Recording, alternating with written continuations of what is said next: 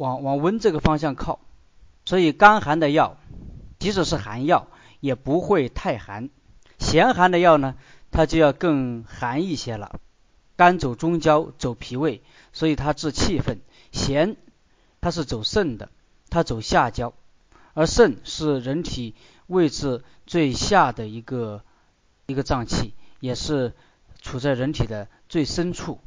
咸走，所以咸走下焦，走身体的最里边，所以它能够治血。又因为它寒，所以咸寒的药往往都有很好的清血热的作用。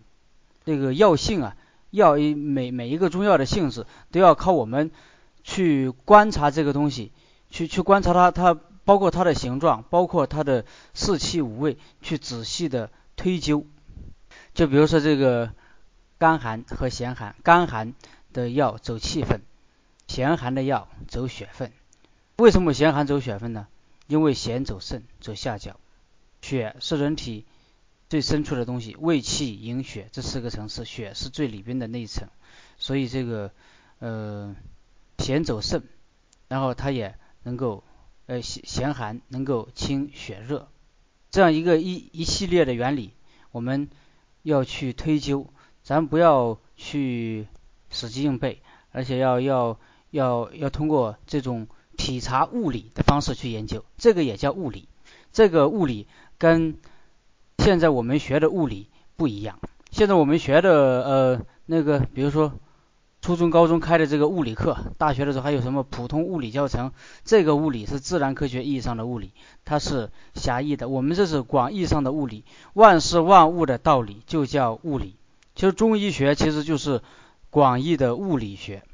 杜甫有那么一句诗，叫“细推物理须行乐，何用浮名伴此身”。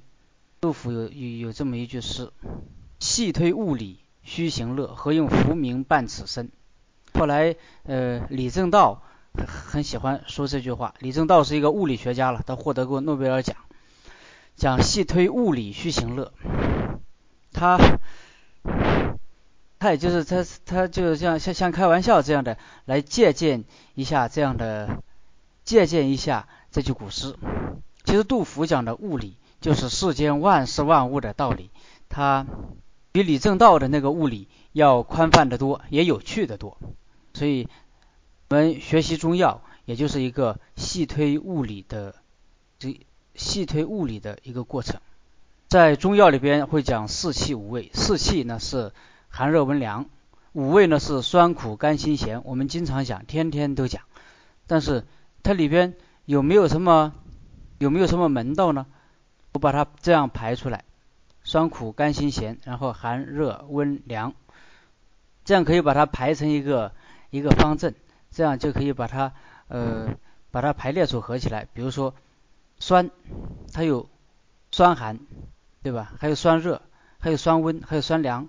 苦呢，寒呢有酸寒、苦寒、甘寒、辛寒、咸寒，所以这样四气五味这样一排，然后咱们就得到二十种性质。这二十种性质分别走哪里？分别有些什么样的作用？分别对应于哪些药？我们可以这样这样来想一想。刚才我是随意的排的啊，还有一种不随意的排法。不随意的排法，我们再排一个，把心。排到最前面，因为心它是走肺的，而心肝发散为阳。这个五在五味里边，心肝它是偏阳的，然后呢苦它就偏阴了。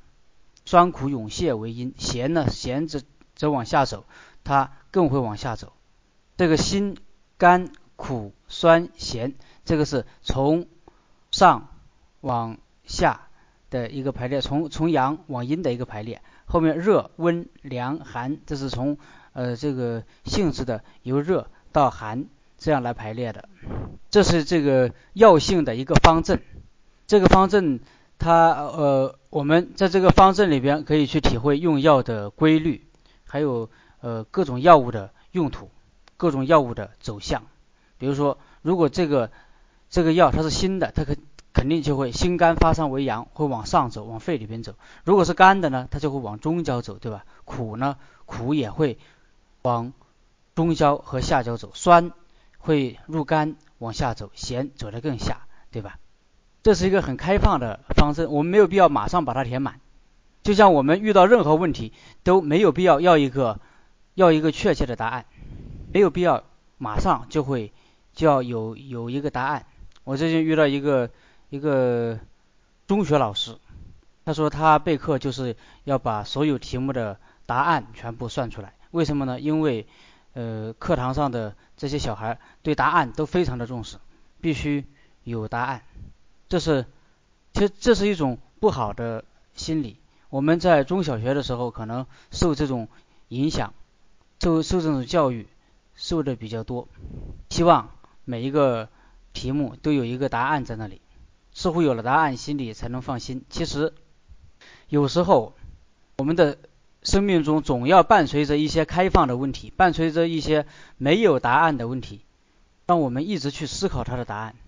这样的话。有有这样一些问题，或者说有这样一些框架伴随着我们左右，我们我们会一直去思考，我们也会一直取得进步。比如对一个没有没有答案的问题，我们永远带着这个问题，永远去去思考，这样也也就是一直在完善我们自己。咸寒的药有很多，前面我们讲了，咸寒的药主要是凉血，但它咸寒之外又有各种其他的性质，这个也决定了它们各自的用途。比如说，同样是咸寒的药，有的是植物，有的是矿物，有的是动物，对吧？它不一样。还有一同样是咸寒的药，有的在咸寒里面呢，它还带一点甘；有的在咸寒里边呢，它还带一点呃酸之类的。然后它们的作用又不一样了。咸寒的植物药并不多，我们讲一个车前子。咸寒的矿物药就稍微要要多一些了。比如说这个寒水石，还有这个浮海石啊，这些都是咸寒的矿物矿物类药。矿物药它是属于这个石头，它有金石之性，有金石之性。我们讲这个石膏，我们我们这个金部方药是石膏之属嘛，石膏它也是一个矿物药，所以我们在讲石膏这个石膏之属的时候，呃，就肯定要多讲一些金石类的药。讲一些矿物药，要要多讲一些。是咸寒的药里边，呃，矿物药有不少。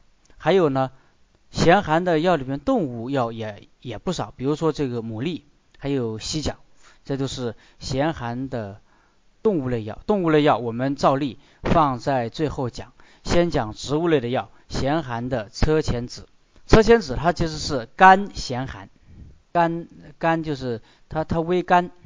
微微有些甘甜，其实这微微这微微有些甘甜，有有的书上说车前子是味是淡的，其实你拿点车前子来仔细尝一下，它还真不是淡的，它还是甘咸寒，而且呢，它是一个植物的种子，它有它的滑性，它能往下滑。车前子我们知道它是一个利水的药，是一个利利小便的药，对吧？它归经呢入归肝肾小肠和膀胱经。它能够行水泄热，同时呢，它还有有一定的养肝的作用。它既然是一个植物的种子，车前子，我们路边上就有，路边上一种一种那个草，南方的比较小，北方的比较大。像北京这边路边上就能看见很多车前草，车前草结的种子就叫车前子。车前子它是一种子，是植物的种子。那么以前我们说过，凡子皆降，只要是植物的种子，它就有往下走、往下降的作用。车前子也是这样的，而且车前子入肝经，为什么入肝经呢？入肝经，肝主疏泄，它入肝经，它能够帮助肝的疏泄，所以这也是它利水的原理之一。它入小肠经、入膀胱经，这是为什么呢？它这是它调节水火的作用。车前子是咸寒的，咸寒就入血分，所以它能够治很多血症，比如说这个尿血，而且它性质是往下滑的，这个滑也能够让让小便很快的解出来，而且呢，对于很多胎产之类的之类的病症，车前子也有很好的作用。比如说它它它不是往下滑嘛，它能够滑胎。当然滑胎你在怀孕期间不能滑胎，但是到了要要生还是要要要生产的时候，又又产不出来的时候，这时候就有必要滑一滑。这车前子这个药呢，它是一个利水道的药，利水道也就是通小便，但是它跟茯苓通小便不一样。茯苓它是淡渗，茯苓走哪里啊？茯苓走走脾，茯苓走脾呢，它是呃淡渗，通过作用于脾，把这个水淡渗出来来利小便。车前子不不是这样的，车前子是咸寒入肾，它是通过疏动肝气，调动肝的疏泄功能来让人排小便的，它疏动肝气，所以它并不淡渗。所以车前子它是呃。叫利小便而不伤阴，这是车前子利尿跟茯苓利尿不一样的地方，这是一个方面。还有一个方面，我们知道肾它是分分水火的，肾分肾阴和肾阳的，水火和在水和火在肾里边，也就是肾阴和肾阳在肾里边要各行其道，或者说要和谐。如果不和谐，那么这个肾阴和肾阳交织在一起。就成了肾中的湿热，这肾中的湿热呢，又会也会导致人呃小便闭阻，或者是导致尿频、尿急、尿痛这样的。车前子是一个咸寒的药，咸寒入肾，而且寒它就能清热，把热清掉了，或者说把这个邪热清掉了，那么呃这个小便呢也更容易也更容易解出来。这是车前子利小便的另外一种含义。无论是男性还是女性，他的这个呃阴部都有两个窍，一个呢一个窍是通经的，一个窍是通水的。这也就是说，呃肾肾水嘛，肾水它也也分两个，一个叫阴水，一个叫阳水。阴水呢就是经，阳水呢就是小便。肾同时管这两个水。管这两个水的，也就有有两个窍，一个叫经窍，一个叫叫水窍，一个是精液出入的地方，另一个呢是呃小便出入的地方。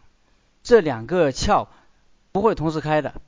当经窍开的时候，这个水水道就要闭上；当水道开的时候，经窍就要闭上。如果闭合的不好的话，就会就会是什么？就会是这个嗯白浊，就是说小便里边会带。会带出一些精液，这样的，这这就不好了。这也也是肾里边也水火不调的一种一种表现。水窍，水窍它水怎么才能出来呢？得气化才能出来。所以水它要气化，膀胱膀胱为呃膀胱气化则能出焉，对吧？膀胱它要它有气化。精窍呢，精窍得火才能泄。所以说你要。得火，心要动，要有欲火，精窍才能，精窍里面的精才能出来。车前子它是一个通气化的药，它能够呃疏利膀胱的湿热，能够帮助气化。它也帮助气化，它通通肾气，帮助气化，这些气化得以顺利的进行，水道呃体内的很多热能够从水道里边排出去，那么这个。邪热呢就不至于在在下焦在肾里边扰动，所以呃，然后这个精窍和水窍的开合也就也就能够得到很好的控制，所以旁呃车前子它是能够通肾气的，通肾气，通肾气就是促进气化，调节肾肾阴肾阳，或者说调节肾里边的水火。所以古方在补肾的方子里边，经常会用到一个车前子，比如说，呃，把它加在，把它加在六味地黄丸或者八味地黄丸里边，一边补肾，光补肾还不行，还要促进肾的气化。所以在八味地黄丸里边，有的时候经常会加一个车前子。八味地黄丸就是六味地黄丸加上附子肉桂。六味地黄丸是补肾阴的，附子肉桂呢是补肾阳的。现在肾阴肾阳双补，会不会导致肾里边水火失调呢？完全有可能。所以我们在里边加一个车前子，呃，利小便。当然你要不加车前子也行，呃，方方子里边它自自己带的有茯苓和泽泻，茯苓和泽泻也是利水的，但是加车前子也是也是可以的，或者说呃。如果这个人比较比较阴虚，你可甚至茯苓和泽泻你都可以不加，光加车前子。还有左归丸、右归丸里边，你也可以加进去车前子。加进去车前子呢，它就能够通肾气，能够把肾里边的一些邪热、邪邪一些不好的湿热把它泄出去。我们知道湿热它是一个矛盾的东西，你要化湿，化湿的话它又会伤阴，伤一伤阴呢，热又起来了。你清热呢，可能就会用到一些凉药，你一用到凉药呢，它又会助湿，所以湿和热往往不能兼顾。但唯独车前子是个好东西，它对于湿热作用很好。一方面它是寒的，它对于肾中湿热作用很好，它是寒的，寒的它就能清热。但另一方面，它又能利水，一利水，它又能利湿，所以肾中的湿热用车前子会会很不错。车前子呢，它还经常能够能够解尿酸，还有解尿酸的作用。这酸，尿酸是怎么形成的？尿酸其实也是下焦的湿热形成的，就好比什么呢？好比这个酒，是什么时候它就酸了？比如说酿酒时候温度太高。这个酒就酸了，还有很多，就比如说我们吃的东西，放在那里一发酵，通过湿热一发酵，它也会变酸。酸是湿热酿出来的，下焦的湿热酿出了尿酸。车前子它能够清下焦的湿热，所以它就有解尿酸的作用，而且往往会呃尿酸一高，往往会导致尿痛。现在尿酸被车前子清掉了，那尿痛也就没有了。车前子是一个呃利水而不伤阴，所以我们记车前子要记住它利而不伤阴，就是利水而不伤阴，这个是它很重要的一个性质，也是我们经常要要用到的它的一个性质。当然车前子呢，它在用的时候是有一些讲究的，那种体虚性的小便不利就不要用车前子了。可能人他受不了，还有这种阳气虚脱、阳气下陷，你就再也不要用车前子了。车前子本身就是一个往下往下利的药，现在阳气都往下陷了，你再往下陷，这个人可能就得虚脱了。当然还有一个，因为车前子它是利小便的，利如果你尿特别多，你就没有必要用这个了。如果在呃在尿多的情况下，你再用这个，那就那就是不但没有益处。反而有害处了。车前子我们在煎的时候，或者说在开方子的时候，要在边上注明这个药要布包，用布包起来熬。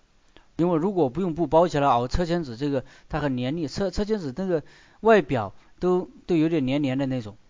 你要是不用布把它包起来，那么这个车前子就全部沉到沉到药罐子底下，然后而且就就会就会扒到那个药罐子底下，全部扒在药罐子底下，它就会它就会结起来。然后你再一煮，就很容易烧坏，这个呃车前子就就很容易烧坏，所以车前子要用布包。这是一个药，这是一个咸寒的咸咸寒的植物药。然后还有一个芒硝，芒硝它就是生在那个盐碱地里边，都知道大黄芒硝，大黄芒硝都知道它是一个让人拉肚子的药。前面车前子是让人小便排得更利索，芒硝呢是让人大便排得更利索。它们都是咸寒的药，咸寒就会往下走。芒硝长在盐碱地里边，而且这个芒硝呢，它有有很多种，或者说它有很多的名字，或者说它有很多的呃很多的等级。在那个盐碱地里边，你刚刚有有有时候这这个盐碱地上面会冒出一些硝来。你把它冒出来的这个硝弄回家，这很粗的，那个那个里边有有一些杂质，这个叫叫蒲硝，有的医生读坡硝，它为什么叫蒲硝呢？因为它是它很粗朴，它很粗很质朴很朴实，这个就叫蒲硝，它很粗朴。像现在我们在药用上就一般就不用这个蒲硝了，这个质量太差了。咱不要以为中药就是。树皮草根可以胡乱的用，不是的，中药非常的讲究。蒲硝我们就不用，用什么呢？在蒲硝可以可以把这个蒲硝把它进行提纯，一提纯，然后这让它重新的结晶，在结晶的过程中，它结在上边的，像那个像麦芒，它它有芒的那那种，那个就叫芒硝了。这个硝的结晶，我不知道大家有没有见过，它即使是在地上结晶的时候。都会就就会有一个像芒那样东西搓出来的那种，那个叫叫芒硝。有那个芒就是比较比较尖锐的了，还有不尖锐的，一排一排的那种像马的牙齿，这个叫马牙硝。芒硝和马牙硝呢，这个呃纯度就相对的高一些，尤其是芒硝，芒硝纯度就比较高了。芒硝是什么呢？芒硝就是这个呃硫酸钠，硫酸钠就就是含有结晶水的硫酸钠。至于是含几个结晶水，这个我们就就不用去管它，好像好像会会含十十个的样子。它里面的结晶水是比较多的。如果把这个芒硝或者马牙硝放在呃很干燥的空气里边，让它风化，那个就叫风化硝。风化硝就是不带结晶水的硫酸钠。芒硝就经常用了，因为它纯度比较高，它是相对比较纯的硫酸钠。当然里边可能还有别的。普硝它力度要大一些，一般不用。芒硝呢，它是力度。也还也也还是有有有一定有一定的力度的，后人反正就是说出于谨慎或者说出于呃出于某种目的，在芒硝的基础上进一步的提炼提纯，做成什么呢？叫玄明粉。玄明粉，玄明粉怎么做呢？是把这个好的芒硝，或者说直接用这个普硝，把它溶解在水里，溶解在水里以后，加进去萝卜和甘草。一块炖，然后这萝卜呢就会把一些不必要的东西吸进去。那炖完了以后，这萝卜变它就变咸了。当然，这萝卜也并不是说把这一锅水里边所有的盐分全部吸收了，它吸收一部分。它一方面吸收一部分，另一方面它自己的这个汁又出来一部分。它就然后把这个萝卜片炖熟了以后，把这萝卜片去掉，把甘草这些渣子也去掉，把里边剩下的这个水呢。可能如果有必要的话，再放进去一遍萝卜，再炖。通过这样炖呢，然后这个萝卜的呃萝卜就把这些不必要的东西吸走了，不必要的盐分吸走了，让这个溶液里边的硫酸硫酸钠里边多了一些萝卜汁。这萝卜有什么作用呢？萝卜它也是一个润润下的，而且呢，它还有一些萝卜有一些辛是是有一些辛辣的。还有是有一些甜味的，它是辛甘，既既辛又甘，还能往下走。玄明粉它要通大便的时候也是往下走的，所以玄明粉是一个一个很好的药。普消、芒硝、玄明粉这个都是很相似的东西，很类似的东西。然后我们知道它们各自是怎么来的。到后面呢，我们就主要讲讲这个讲这个芒硝。如果我们胆子小一点的话，就可以呃用玄明粉。芒硝它是入胃经、大肠经和三焦经。然后我们来分析这个芒硝的性质。芒硝它是咸寒的，咸咸就能软坚。很多时候啊，那个大便解不下来，太硬了，它硬在里边了，解不下来。怎么才能让它软一软呢？就要用咸味的东西。芒硝的性味它是咸、辛、苦、寒。它这个还挺多的，这那那个性质还挺多的。它辛苦，一辛呢，它就有发散的作用，对吧？一苦，它就能往下，既辛又苦的，往往能够往下走而通大便。大黄也是辛苦的，既辛又苦，但是它不咸，但大黄不咸，所以大黄不能软坚，它只不过是有一些滑腻的性质，同时呢，既辛又苦，所以大黄。它得不到，呃，如果它单用的话，那么它拉肚子的作用并不是很大。只有当它跟芒硝一块用，那就是叫如鱼得水了，就就就说如猛虎添翼了。他们两个相相得益彰，所以呃，经常大黄和芒硝一起用。当然，这个主要是用于这个呃湿热症，大便大便解不下来，大黄和芒硝一起用，呃，然后就有。大承气汤、小承气汤、调味承气汤，这都是根据不同的情况来用大黄和芒硝的。当然，这个芒硝也并不是说非得在大便非常干结、非常干燥的情况下才能用。有时候，芒硝它还是一种推陈治新的药，它能够涤荡肠胃里边的痰热互结，我们知道肠胃里边每天都吃进去东西，排出去东西，就跟一个水管那样的。我们家的水管里边都接了一些垢啊什么的，咱们能保证我们的肠胃里边一直那么干净吗？一直像嘴里那么干净吗？保证不了，可能里边有一些有一些残渣啦，有一些痰热啊结在那里了，动都动不了，完全有可能。所以那里边很脏的，既然脏，积累了一些不好的东西，积累的太多了，那么就会就会导致人生病，就会，所以要经常清理清理里边。过去有人就喝这个喝玄米粉，或者说用用芒硝，有人甚至鼓励大家以喝芒硝作为一种养生的方式，这个我不提倡，因为芒硝呢，它毕竟它是它有涤荡的作用，但你涤荡多了、涤荡久了也不好，就像一个杯子，你不能老洗老洗，洗干净了就行了嘛，你干嘛老洗它呢？所以芒硝这个也是一个用来治病的药，如果你不敢。呃，用用芒硝，那么你就用玄米粉，这是再稳妥不过的了。玄米粉它本身也也也有辛苦的性质在里边，而且萝卜它是甜甘甜的，既然甘甜，那么它就相当于调味陈气汤里边的那个甘草。所以芒硝它必须跟大黄一起用，嗯，泻下的力度才大。如果你还嫌不大，那么你可以在里边加上厚朴和枳壳。厚朴和枳壳呢，它是通气分的，它是降。是降气的，它增增强人体往下边推的这样一个一个力度。如果你要嫌大黄和芒硝力度太轻，那么你可以在大黄和芒硝之间加进去一个甘草，因为甘草是甘缓的，一甘它就能缓，一缓呢它就能够呃拖住大黄和芒硝这两个走而不守的药。大黄和芒硝是走而不守的啊，它喝下去了以后，它是迅速的往下走。你如果想让它走慢一点，那么你就加进去甘草；如果你想它走得快一点，那你怎么办呢？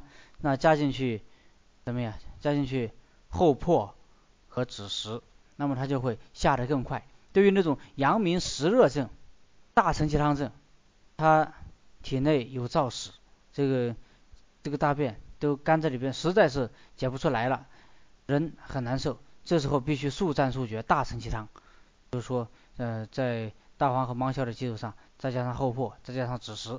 如果情况没那么太严重，甚至这个人可能都经不起那么泻，那么咱们就没有必要用大承气汤了，用调味承气汤就行。在大黄和芒硝的基础上，咱不加厚朴、枳实这些峻烈的药了，只加一个甘草，很缓和、很温柔的，让他把这个大便泻下来。所以玄米粉这个玄米粉这个药也是咸寒的。咸就能软坚，对吧？寒呢，它就能清热，它同时还有辛苦的作用，一辛苦，它就能让人拉肚子。关于这个玄米粉的制，就做玄米粉的方法，其实大家的说法也不一样，但大体上就是加进去萝卜和甘草。有的人他，你看那个萝卜怎么样？你做的时候，你先要体会一下那个萝卜，有的萝卜是好萝卜，有的萝卜并不好。如果那个萝卜它带甜味，那你甘草你就不要用了。如果那个萝卜辣的不得了，那么你有必要用一点甘草。它这里根据这个具体的情况而定。它书里边它只是这样提示一下你，比如说呃，像我们现在看书都看成了行家了，就会知道它的话外之音。比如说讲这个玄米粉的时候，我查的这个资料，他讲了很多，唯独加萝卜和甘草那个。他也提了一下，他不提这一，一提我就知道他要讲什么。但是后边发现他并没有讲，为什么呢？可能是他不愿意讲，或者因为别的原因。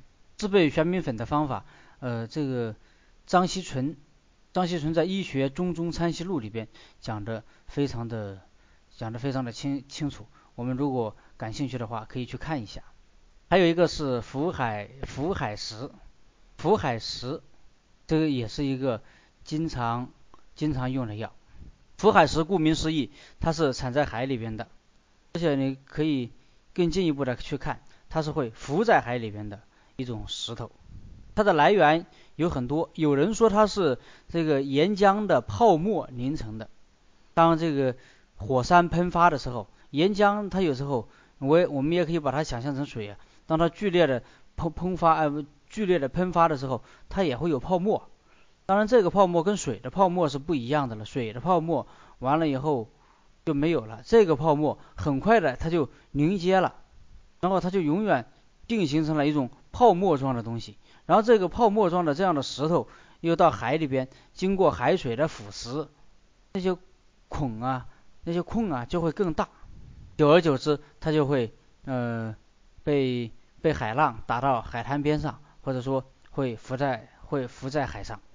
这是一种说法，还有一种说法呢，是说这个浮海石就是海上的这个海浪，海浪在拍击沙滩或者说是拍击海岸的时候，就会产生很多泡沫吧，产生了很多泡沫呢，然后这泡沫越积越多，最后干了，日积月累，最后成了一种石头，而且里边可能还有一些微生物，比如说像类似于珊瑚虫这样的东西在里边，在里边起了一定的作用，就形成了。浮海石，浮海石确实能够浮在浮在水面上，这个我是见过的。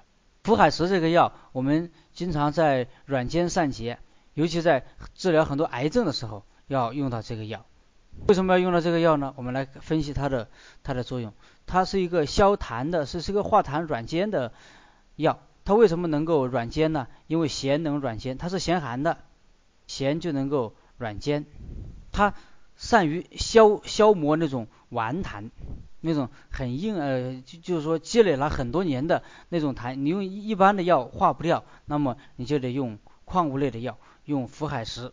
为什么用矿物类的药那么管用呢？因为矿物它是属于金石这一类的，属于金石这一类，它是属金的。既然是金，那么金有很多的性质，其中之一就是它坚硬，有磨削之性。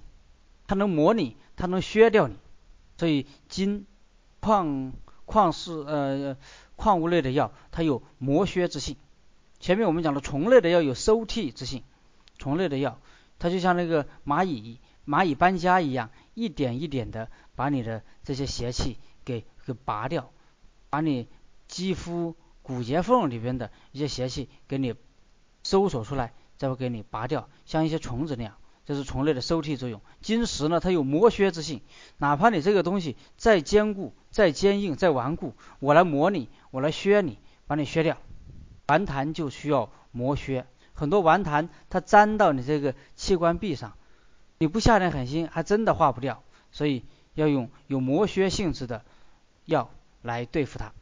既然它能够磨削，那么它能够，所以它就能够软坚，能够消顽痰，尤其。